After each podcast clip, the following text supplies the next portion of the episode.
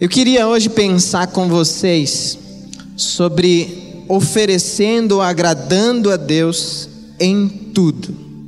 Pode parecer uma, um desafio meio prepotente, mas quando eu estava lendo esse texto de Gênesis, capítulo 4, do versículo 1 ao versículo 7, eu lembrei também de Gálatas, capítulo 2, versículo 20, onde Paulo, o apóstolo, vai dizer com ousadia: Não mais eu, mas Cristo vive em mim.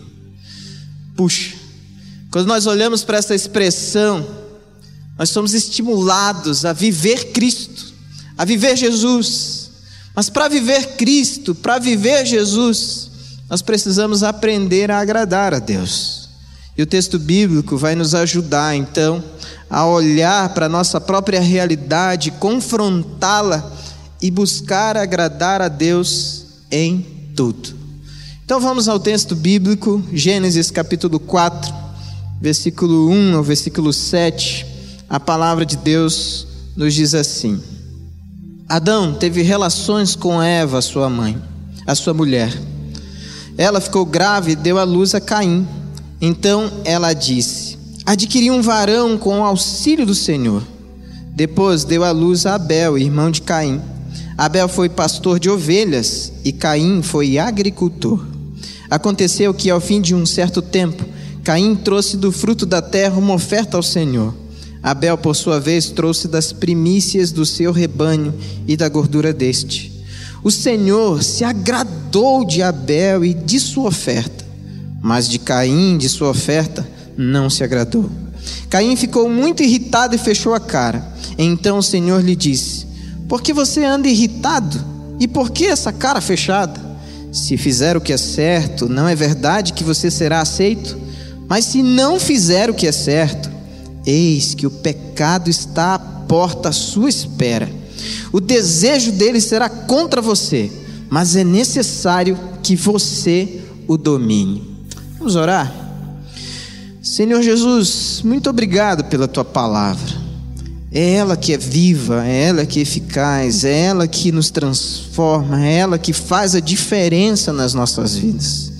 Mas pedimos ao Senhor, Espírito Santo de Deus, que abra o nosso entendimento agora, para que cada um dos teus filhos e filhas que estão nesse lugar hoje aqui possam desfrutar dessa bênção de ouvir a voz transformadora do Senhor não a voz de um homem, não os recursos usados por um homem, mas Espírito Santo de Deus, hoje, nesse lugar, convence os teus filhos e filhas do pecado, da justiça e do juízo de Deus, transformando cada coração em um coração que te adora em espírito e em verdade.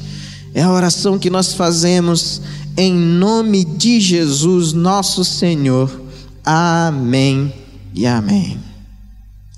Quando nós olhamos para o texto bíblico, e principalmente os textos que acontecem antes do dilúvio, o comentarista er, Erickson vai dizer que é muito difícil fazer qualquer interpretação desses textos, porque os contextos não eram conhecidos.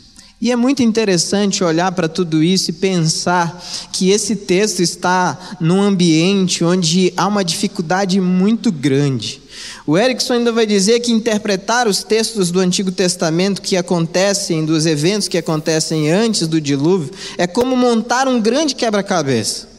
Mas esse quebra-cabeça, as peças jogadas dentro de um triturador, e ali você tenta pegar essas peças e montar novamente.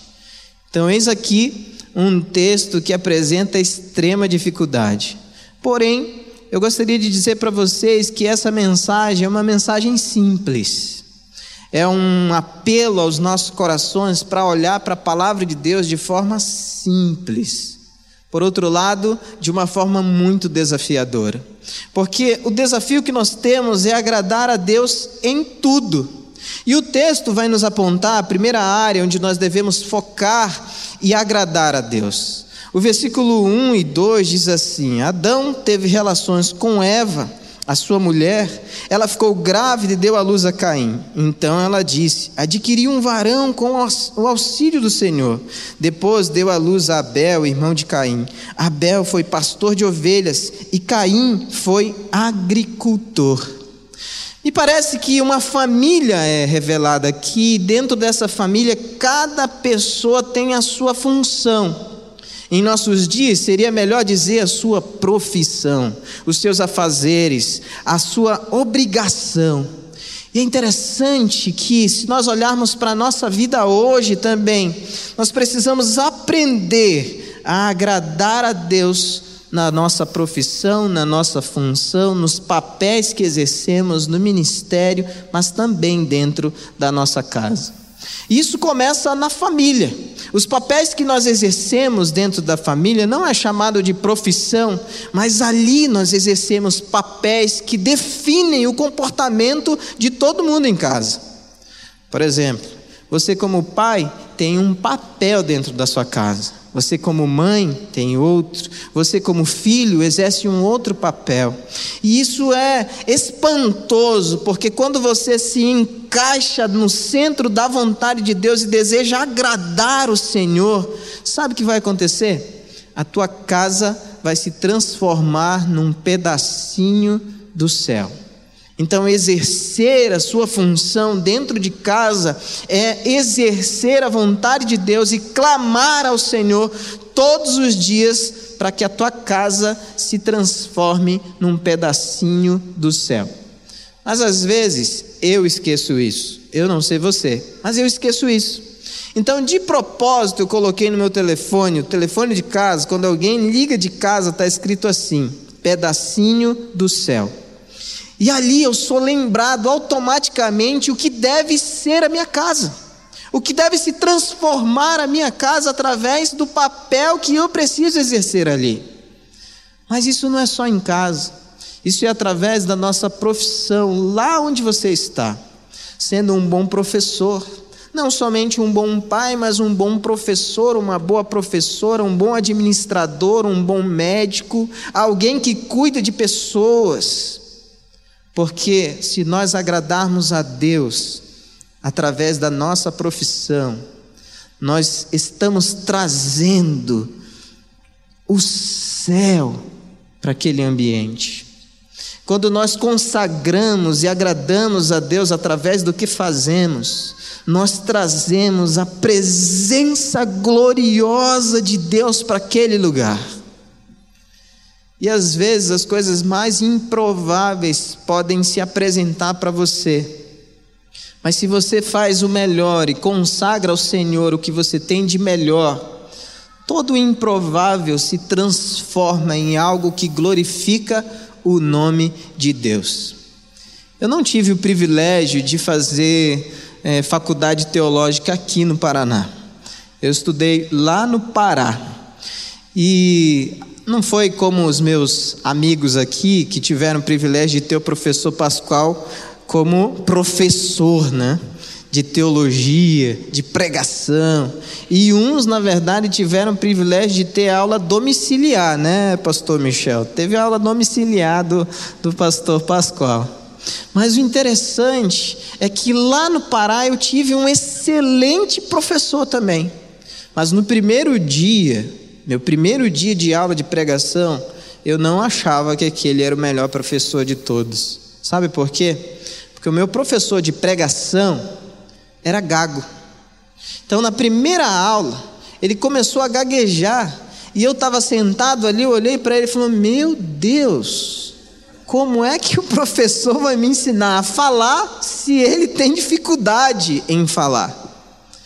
Mas no final daquele semestre, eu tive que olhar para dentro de mim, me render à minha mediocridade e pedir perdão para o professor e presenteá-lo pelo semestre extraordinário que eu tive, aprendendo tudo o que ele poderia passar para nós alunos. Foi um dos melhores, se não foi o melhor professor que eu já tive na minha vida.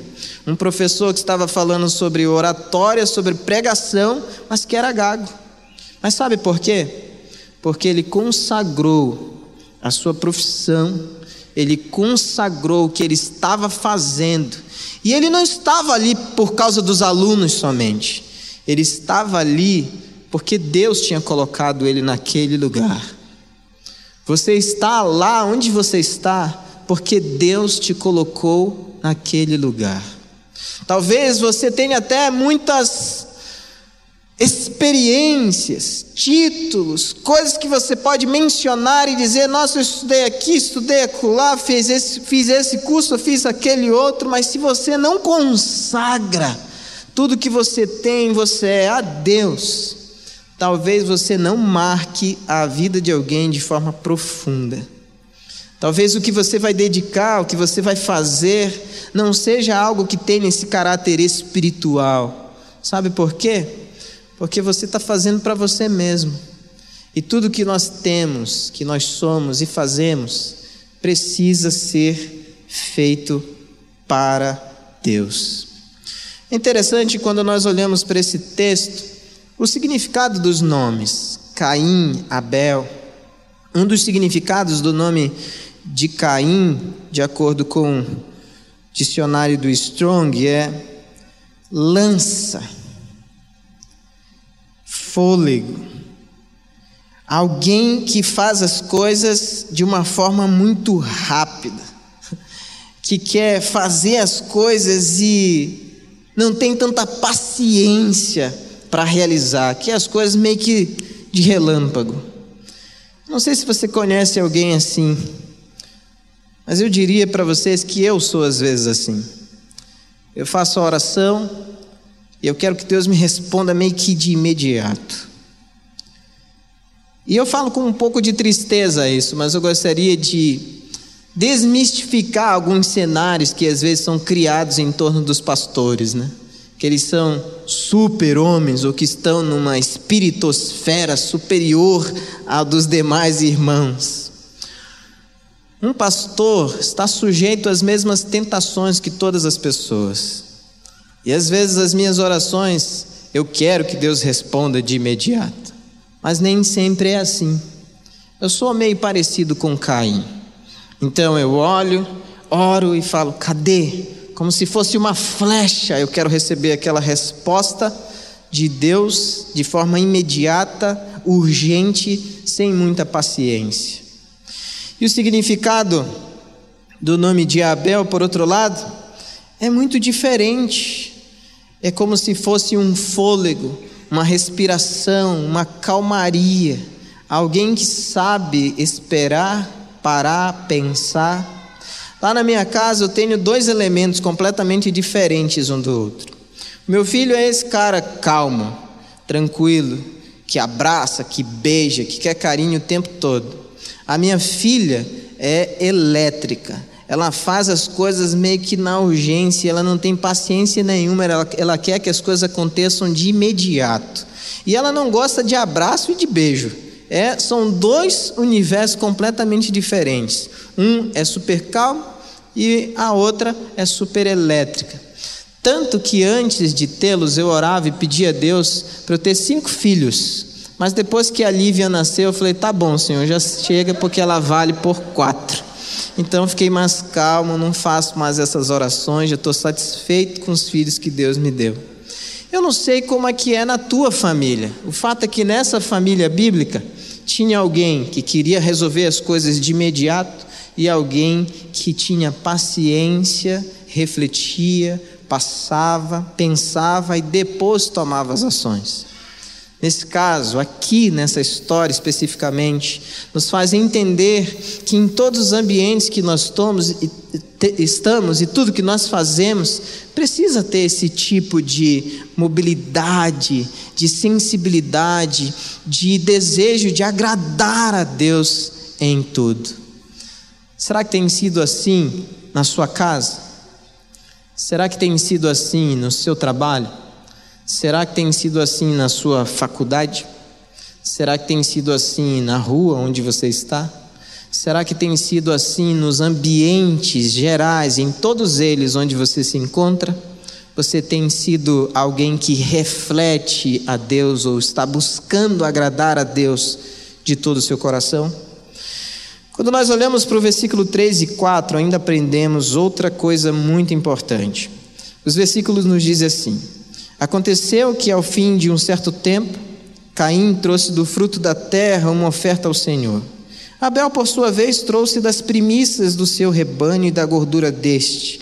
O Senhor se agradou de Abel e de sua oferta.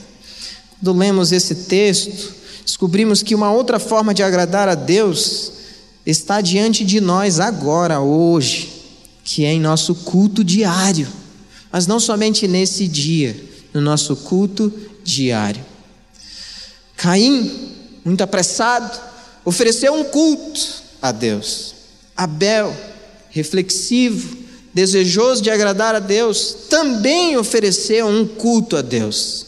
Os dois ofereceram um culto a Deus. Mas o texto vai nos dizer que Deus aceitou a um e não se agradou do outro. Talvez, eu não sei se é possível isso, mas talvez algumas pessoas vieram a essa igreja hoje e estão oferecendo um culto desde o início muito parecido com o culto de Caim. Ligaram o automático, acordaram cedo, fizeram tudo o que tinham que fazer e vieram para a igreja. Alguém pede para você fazer alguma coisa, você faz. Alguém pede para você adorar, você adora. Mas tudo no automático. Não tem aquele desejo, aquele impulso, aquela necessidade de exaltar o nome do Senhor. Mas eu sei que a maioria das pessoas que estão aqui estão adorando a Deus de todo o seu coração e oferecendo ao Senhor as suas primícias assim como Abel. E é interessante olhar para o Antigo Testamento e perceber essa prática cultural das primícias como sendo uma coisa muito importante. Por outro lado, é um tanto perigoso algumas pessoas olharem para essa prática ou para esse texto isoladamente e acreditarem que esse texto está unicamente falando sobre a questão do dízimo, da oferta. Na verdade, esse texto está falando sobre tudo que envolve a nossa vida. E tudo que envolve a nossa vida precisa ser um culto. Os irmãos devem lembrar de Romanos capítulo 11, 36, que diz que todas as coisas foram criadas para Deus e para a glória de Deus. Ou seja, tudo que nos cerca, tudo que nós fazemos, precisa ser uma expressão de culto. Então não é simplesmente vir a esse lugar e adorar a Deus, é adorar a Deus em todos os lugares é servir a Deus com tudo que você tem, é fazer do nome de Deus algo que você deseja exaltar o tempo inteiro, através da sua vida, uma expressão de culto contínua. Assim, nós vamos agradar o meu e o seu Senhor. É assim que você tem adorado a Deus? A sua motivação ao sair de casa foi essa: adorar o Senhor com as tuas primícias, adorar ao Senhor com o melhor que você pode oferecer. Ainda há pouco, quando você estava cantando, você estava pensando no que você estava cantando ou simplesmente abrindo a boca e emitindo um som? Ainda há pouco, quando você estava orando, você realmente estava orando para Deus ou pensando em usar as melhores palavras para agradar as pessoas? Ou mesmo antes de sair de casa, você saiu de casa na motivação de ouvir a voz de Deus ou de ouvir a voz de um homem? Nossa expressão de culto precisa ser contínua, constante. Eu lembro de um dia que eu estava em casa e a noite não foi muito legal. Eu comecei com uma conversa com a minha esposa, depois virou um, uma discussão, depois virou um bate-boca, depois virou um vira para um lado, outro vira para o outro. Foi horrível aquela noite. Eu não dormi, eu fiquei muito mal, eu não conseguia é, resolver a situação, mas no outro dia tinha culto. Eu estava na escala para interpretar. Eu acordei, liguei automático e vim embora. O culto inteiro passando e a minha cabeça estava lá em casa. E aí eu estou ali interpretando liguei automático, porque dá para fazer isso também, sabe? Você liga automático, começa a fazer umas libras ali, quem está vendo aprende. Quem está pensando não está nem aí, está em outro planeta. Eu estava em outro planeta chamado casa.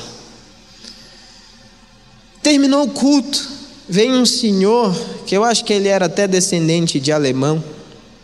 Ele chegou para mim e falou assim: Pastor, eu gostei muito da sua interpretação hoje. Com esse sotaque, parece que ele era nordestino, isso sim, né? E aquilo veio como uma bomba terrível no meu coração. Porque eu, naquele dia, eu estava prestando um culto muito parecido com o culto de Caim.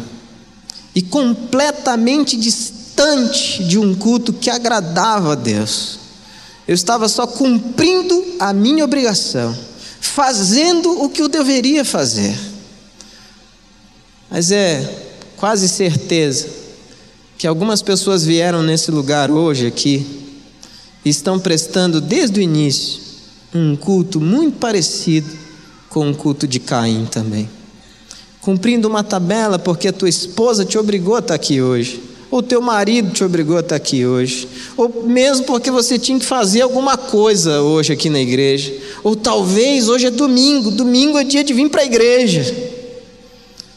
Talvez tudo isso tenha o seu fundamento e a sua verdade, mas nós precisamos aprender a agradar a Deus através dos nossos das nossas expressões de culto. E isso diariamente, constantemente, em todos os lugares.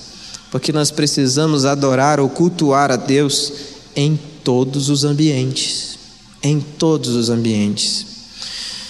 E no versículo 7, ainda lendo o texto, eu descubro uma outra forma que nós precisamos aprender a agradar a Deus. Versículo 7 diz assim: Se fizer o que é certo, não é verdade que você será aceito? Mas se não fizer o que é certo, eis que o pecado está à porta, à sua espera. O desejo dele será contra você, mas é necessário que você o domine. Olha que coisa incrível. Deus dando um conselho para Caim: Caim, se você me adorar de todo o coração, oferecendo o melhor que você pode, eu vou te aceitar mas abre os teus olhos, porque o pecado está à porta. E Romanos capítulo 3 vai, vai nos dizer que o pecado ele nos separa dessa experiência com Deus. E o capítulo 6 vai nos dizer que o pecado ele destrói, ele mata, o salário dele é a morte. A consequência dele é essa separação minha e sua de Deus. Então nós precisamos entender e praticar esse agradar a Deus com a nossa santificação. Buscando a Deus, se enchendo de Deus, buscando através da nossa devoção diária, buscando-o em primeiro lugar, aprendendo a ter disciplina espiritual. Charles Spurgeon, num dos seus devocionais, uma vez disse que sem disciplina não há aprendizado. Então não adianta você dizer que quer aprender algo se você não se disciplina para viver isso que você deseja de Deus. Ah, eu quero me encher da palavra de Deus, mas você não lê a Bíblia. Ah, eu quero me encher e ver os milagres de Deus, mas você não ora. Eu quero experimentar mais de Deus, mas você não o busca. Todos nós precisamos entender e viver dia após dia e buscar essa proximidade com o Senhor. Sabe o que vai acontecer quando você buscar essa proximidade com o Senhor? Você vai agradá-lo e milagre vai ser coisa que você vai experimentar todos os dias. Você terá olhos para ver esses milagres acontecendo na tua casa, nas, nos teus negócios, na escola, na faculdade, em todos os ambientes onde você se encontrar, você verá o extraordinário de Deus. Mas não dá para experimentar o extraordinário de Deus se você se consagra ao pecado e não se consagra a Deus. Se você abre o teu coração para as coisas que satisfazem a tua carne e não abre o teu coração para Deus. Isso é muito incrível, porque a palavra de Deus ainda vai nos dizer lá em Apocalipse capítulo 3, versículo 20 e 21, quando Jesus está falando à igreja de Laodiceia: Eis que estou à porta e bato. Se alguém ouvir a minha voz e abrir a porta, entrarei em sua casa e cearei com ele e ele comigo. Ao vencedor darei o direito de sentar-se comigo no meu trono, assim como também eu venci e me sentei com meu Pai no seu trono. Então são duas perspectivas diferentes.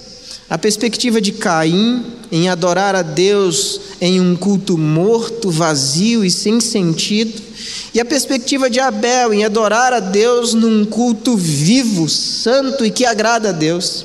E aqui a perspectiva do pecado batendo na porta do seu coração, tentando dominá-lo. E também Jesus tentando entrar na sua vida, ou se oferecendo para entrar na sua vida e conduzir dia após dia a sua casa, os seus negócios, os seus estudos, tudo aquilo que te cerca para a glória de Deus. Quando eu estava lá no Pará, na minha pequena congregação, eu estava muito desanimado com a minha vida espiritual. Muito, muito, muito, muito desanimado. Eu sempre gostei de estudar muito, eu sempre li bastante, eu sempre me dediquei muito aos estudos, até porque eu não sou muito inteligente, eu sou esforçado, é diferente. Então, lá, um dia, no ônibus, indo para a congregação, eu fiz uma oração. Eu estava com a minha Bíblia, eu apertei a minha Bíblia com muita força. Não estou pedindo para você fazer isso, não é um segredo místico, coisa assim. É porque era a única coisa que estava na minha mão. Então apertei a Bíblia e fiz uma oração. Deus, abre os meus olhos para eu ver os milagres do Senhor na minha vida. Abri os olhos, cheguei na congregação, a gente estava ali adorando a Deus, e eu não sabia, eu trabalhava numa favela, eu não sabia, mas naquele dia tinha tido um arrastão. Aquela gangue veio passando em todos os comércios, e quando chegou na congregação, eles fizeram isso aqui, ó. Puh. Depois, o traficante falou para mim: Não, na igreja do pastor ninguém mexe, não que a gente tem medo de Deus. Olha que coisa incrível. Depois daquele dia, eu comecei a ver em pequenas coisas, mas também em grandes coisas, as ações milagrosas de Deus. Porque no dia em que eu decido agradar a Deus de todo o meu coração e santificar o meu ser através da leitura da palavra, da oração, da vida com Deus, os meus olhos se abrem e eu consigo ver a ação milagrosa de Deus na minha casa, no ministério, com a minha família que está longe, ao meu redor, nas coisas que eu quero, nas coisas que eu nem quero, e às vezes Deus vem, se revela e demonstra e faz aquilo por mim. Estar aqui pregando hoje, por exemplo, é um milagre. Eu geralmente prego em fevereiro, em janeiro e fevereiro, porque os pastores saem de férias. E eu gosto de pregar especificamente em fevereiro, porque é quando eu faço aniversário de ministério aqui.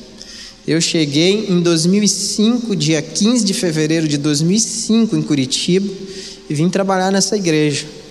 E para mim é um tanto quanto simbólico.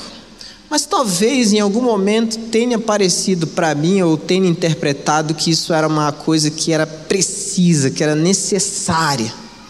Mas um dia eu estava orando e eu falei: Deus, se o Senhor quiser que eu pregue esse fevereiro, que não seja para minha arrogância, coisa assim. Eu sei que hoje é primeiro de março, mas na minha cabeça ainda é fevereiro, porque eu estava estudando esse texto desde fevereiro. E aí eu estava lá em casa e, se o Senhor quiser, eu vou pregar. Se o senhor não quiser, pelo menos alegra o meu coração para eu não me sentir abandonado pelo Senhor. E de repente a secretária do pastor Michel manda uma mensagem para mim e fala: oh, pastor Michel está sugerindo que você pregue dia 1 de março. Pode ser? Eu vou confessar para vocês que eu paralisei naquela hora.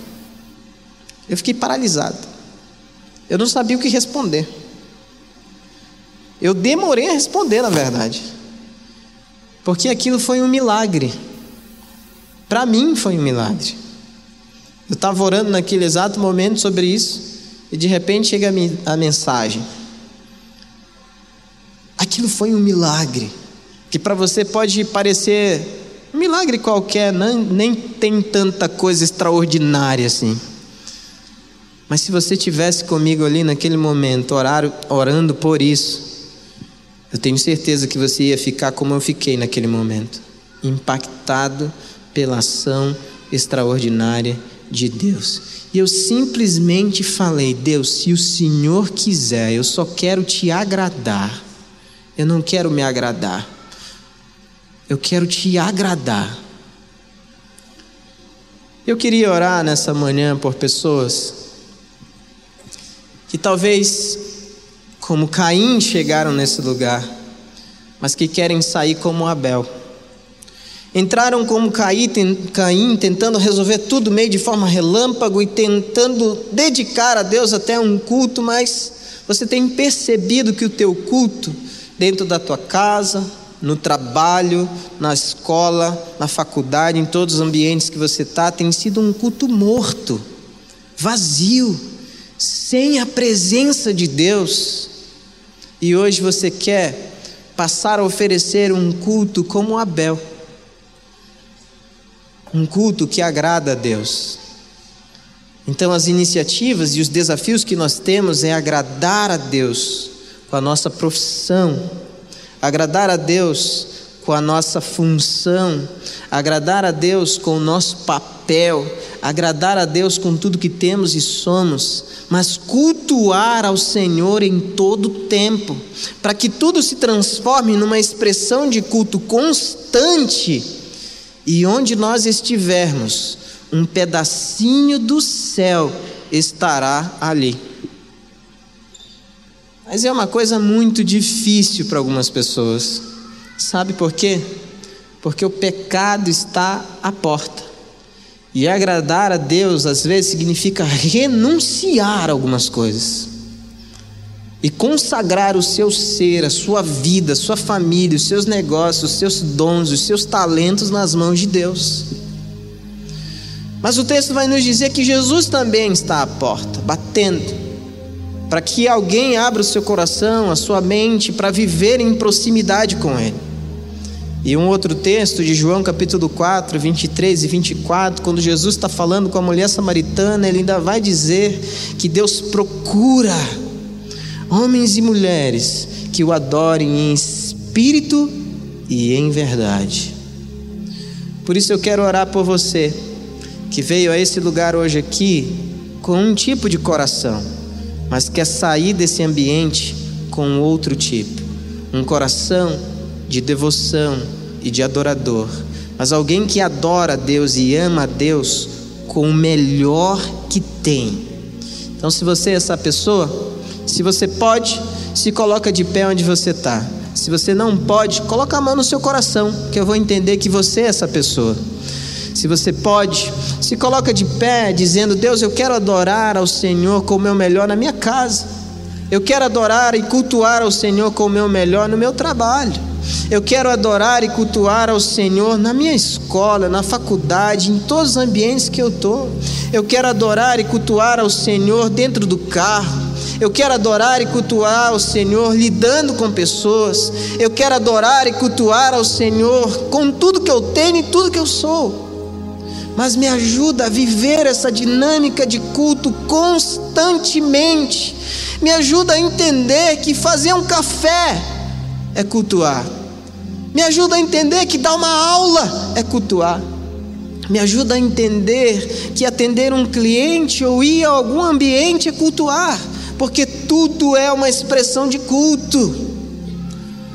E me ajuda, Senhor, me ajuda, Espírito Santo de Deus, me constrange, quando mesmo quando eu não estou percebendo, porque eu liguei o automático e estou fazendo, mesmo quando eu não estou percebendo, a te cultuar e santificar, santificar a minha vida, consagrar a minha vida ao Senhor em todo o tempo. Vamos orar ao Senhor pedindo que Ele faça isso em nós, para que todos os ambientes onde estivermos, aquele ambiente se transforme num pedacinho do céu. Senhor Jesus, muito obrigado por essa manhã. Obrigado por essas palavras que estão contidas nesse livro santo. Obrigado porque é o Senhor que nos conduz. E é o Senhor que fala conosco também. Não é um homem, porque nós, homens, somos falhos, somos limitados, temos defeitos. Apesar de às vezes não gostarmos de falar sobre eles, mas todos nós os temos.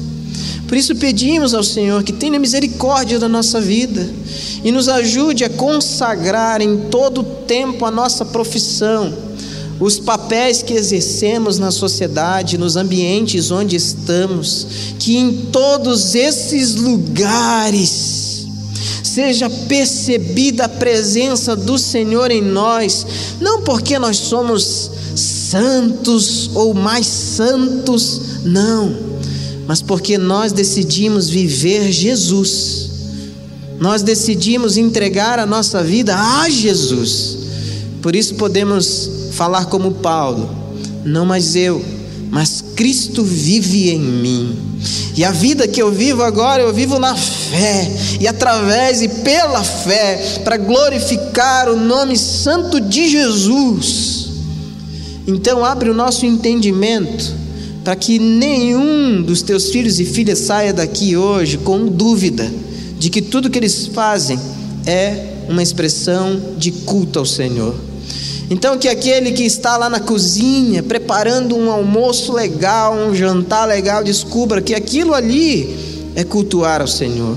Que aquele que está na empresa liderando pessoas ou sendo liderado por pessoas descubra que aquilo ali é um culto ao Senhor. Que o pai, que a mãe, que o filho, que o avô, que a avó descubra que a sua influência é um culto ao Senhor. Que tudo que nos cerca e tudo que somos se transforme num culto verdadeiro ao Senhor e que agrade o Senhor e alegre o seu coração, Pai. Mas Deus nos ajuda também a buscar santidade, a ver os teus milagres em todos os ambientes, mas não somente ver como sendo um instrumento de milagre na vida de outras pessoas. Nos ajuda a ser instrumento de milagre na vida de outras pessoas, mas da maneira certa, com o coração e com o culto certo, não como Caim, mas transforma-nos em homens justos como a tua palavra fala sobre Abel, lá em Hebreus capítulo 11, versículo 4, diz que Abel era justo diante dos olhos do Senhor. Que nós também sejamos assim, Pai.